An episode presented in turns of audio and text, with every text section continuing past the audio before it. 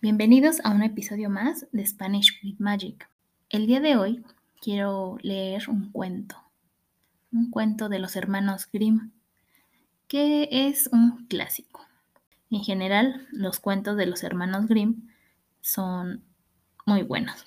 Sus cuentos han sido traducidos a más de 100 idiomas distintos y han visto adaptaciones al cine de manos de Walt Disney Recuerden que al final de la lectura hay una sección en este episodio donde te explicaré el significado de varias palabras para que agregues a tu vocabulario y las puedas utilizar. Vamos a comenzar. La historia de Hansel y Gretel es un cuento clásico de los hermanos Grimm. Este libro pertenece a la literatura tradicional alemana y se ha traducido a varios idiomas. Vamos a comenzar. En un lugar muy lejano vivió un leñador con su esposa y sus dos hijos que se llamaban Hansel y Gretel. Se trataba de una familia muy pobre que apenas ganaba dinero para comer. Llegó un día en el que no tenían nada, ni tan siquiera para comprar algo de comida ni harina para hacer pan. Así que el matrimonio se empezó a preocupar porque pensaba que sus hijos iban a morir de hambre.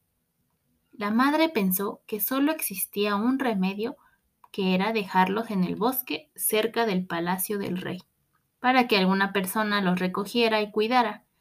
Hansel y Gretel no podían dormir escuchando toda la conversación. La niña empezó a llorar, pero su hermano le dijo que encontraría una forma de volver a casa, ya que preferían vivir pasando hambre con sus padres que vivir con desconocidos. Al día siguiente, la madre los despertó para ir a buscar fruta y huevos, y Hansel se echó al zurrón un trozo de pan duro. Por el camino fue soltando migas de pan. Al llegar cerca del palacio, los padres dijeron a los pequeños que descansaran y que ellos iban a buscar algo para comer. Los niños se quedaron durmiendo, pero al despertar fueron a buscar el camino de migas de pan para regresar a su casa. Por más que buscaban, no lo encontraban, ya que los pájaros se lo habían comido. Estuvieron andando mucho tiempo hasta que encontraron una casa hecha de galletas y caramelos.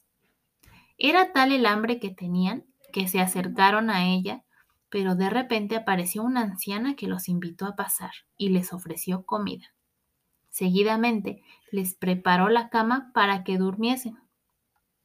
En realidad la viejecita era una bruja, que lo que quería era hacerlos trabajar. La niña tenía que cocinar y hacer la limpieza, pero a Hansel lo querían para comérselo, por lo que lo metió en una jaula y comenzó a darle de comer. El chico fue comiendo y engordando, pero como la bruja estaba casi ciega, le pedía que sacara un dedo para ver si había engordado. Hansel sacaba un hueso de pollo. Tanto tiempo había pasado que la bruja al final se aburrió y decidió comérselo. Pidió a Gretel que encendiese el horno para cocinar al niño, pero la pequeña le dijo que ella no sabía hacer un fuego. Fue entonces cuando la bruja se acercó al horno, la niña aprovechó para empujarla a su interior con lo que ambos niños pudieron quedar libres. Antes de volver a su casa, encontraron un montón de oro y piedras preciosas que recogieron para poder dar a sus padres. En su regreso, de repente encontraron a su padre cortando leña y le mostraron todo lo que habían conseguido, por lo que volvieron a casa y vivieron felices todos juntos. Fin. ¿Qué les pareció?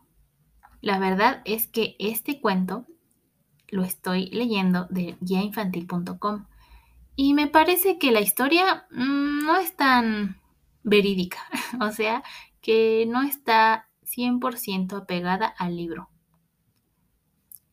Normalmente, y según sé, los cuentos de los hermanos Grimm eran algo oscuros y pues o no terminaban bien o la historia era de miedo. Entonces, no lo he leído y espero que no se hayan comido al niño, pero me parece que era un poco más tétrico, más oscura esta historia. Pero la idea general Así me la sabía. Según yo también, pero no les aseguro nada, la madrastra era mala, entonces por eso los había abandonado sin el permiso del padre.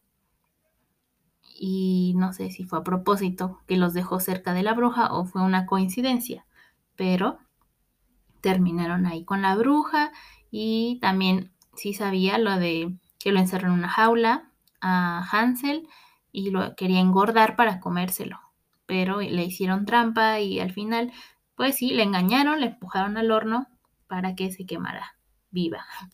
Y em, la casa sí era de dulces, de caramelos, pero era una ilusión que la bruja había hecho para que los niños se acercaran y se los comiera. No eran los primeros a los que había encontrado. Si saben bien a qué me refiero. Entonces, les recomiendo este libro. Es uno de los clásicos. Si no lo pueden conseguir, pueden buscar la historia en internet muy fácilmente y está, pues, está padre. la verdad, es una historia buena. Hay una película, de hecho, pero no tiene nada que ver con esto. Se supone que Hansel y Gretel ya son grandes y son cazadores y son muy guerreros, son guerreros. Entonces, no tiene nada que ver. Y sale el actor que le hace de halcón, Hawk, en las películas de Marvel. de Avengers. En fin, vamos a la sección de vocabulario para que sepan el significado de algunas palabras que no son tan comunes.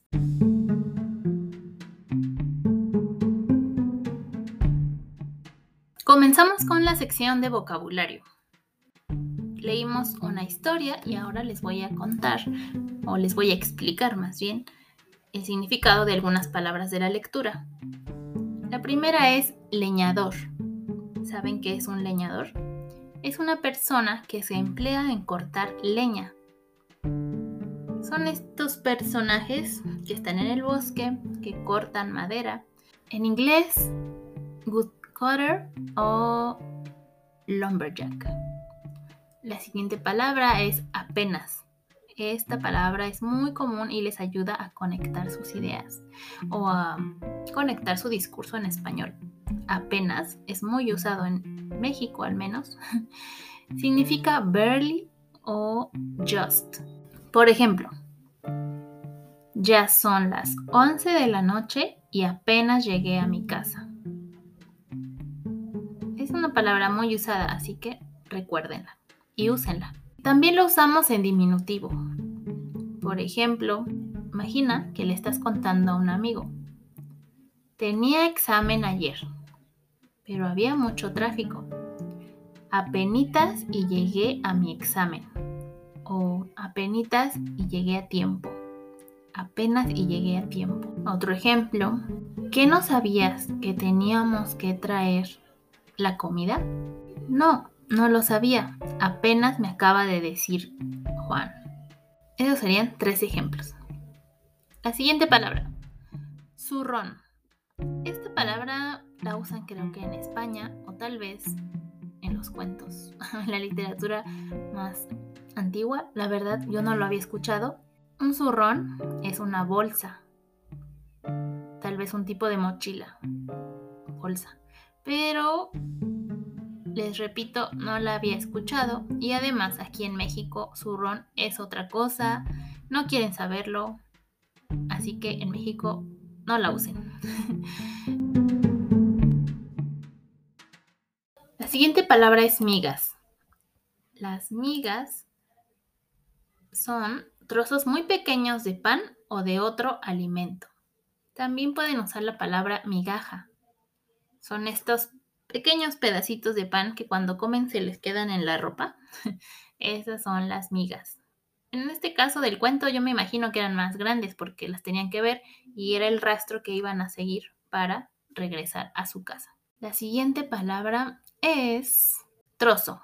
Un trozo de pan es un pedazo de algo, pedacito, un fragmento. La definición de un trozo es parte de una cosa que ha sido separada de ella partida o rota, como un trozo de papel. La siguiente palabra es remedio, medio o medida que se toma para evitar o reparar un daño. También un remedio es un medio, sustancia, elemento, producto u otra cosa que sirve para curar, mejorar o aliviar una enfermedad o alguno de sus síntomas. Hay muchos remedios caseros. Algo para curar. Una hierba, algún consejo que la abuelita nos dé para, por ejemplo, cuando te quemas y te dicen, yo conozco un remedio buenísimo, te pones aceite o mantequilla y no sé qué tanto. La verdad es que eso no funciona, pero hay muchos remedios que sí. Por ejemplo, si están enfermos de gripa, un remedio buenísimo es hacer un té de ajo con cebolla y limón y canela. Eso es un remedio para la gripa. Y la verdad es que funciona, porque la cebolla y el ajo tienen propiedades antibióticas. Pero me estoy desviando del tema, así que vamos a la siguiente palabra. La leña es la madera que ya les dije que cortan los leñadores. Firewood. Siguiente, montón. Un montón es un conjunto de cosas puestas generalmente sin orden unas sobre otras. Otra definición, que es el uso coloquial de montón, es una cantidad muy grande de la cosa que se expresa.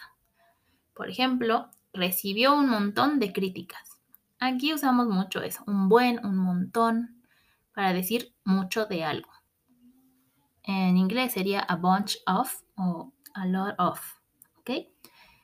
Y la última es engordar. Creo que está clara, pero engordar es cuando comes mucho y pues las consecuencias de eso. O sea, getting fat. Eso es engordar.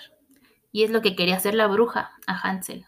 Quería engordarlo para después comérselo, como si fuera un puerquito. Y bueno, esas son las palabras del vocabulario de este episodio.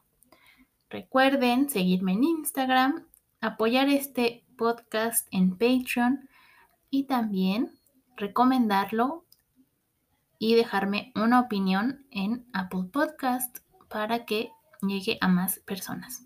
Muchas gracias por llegar hasta el final y espero que estas palabras te sirvan, que las uses, que te ayuden a mejorar tu español, a tener más vocabulario. Nos escuchamos próximamente. Te invito a que me apoyes en Coffee y en Buy Me a Coffee para que pueda seguir produciendo y haciendo todo este contenido en Instagram, en redes sociales, el podcast.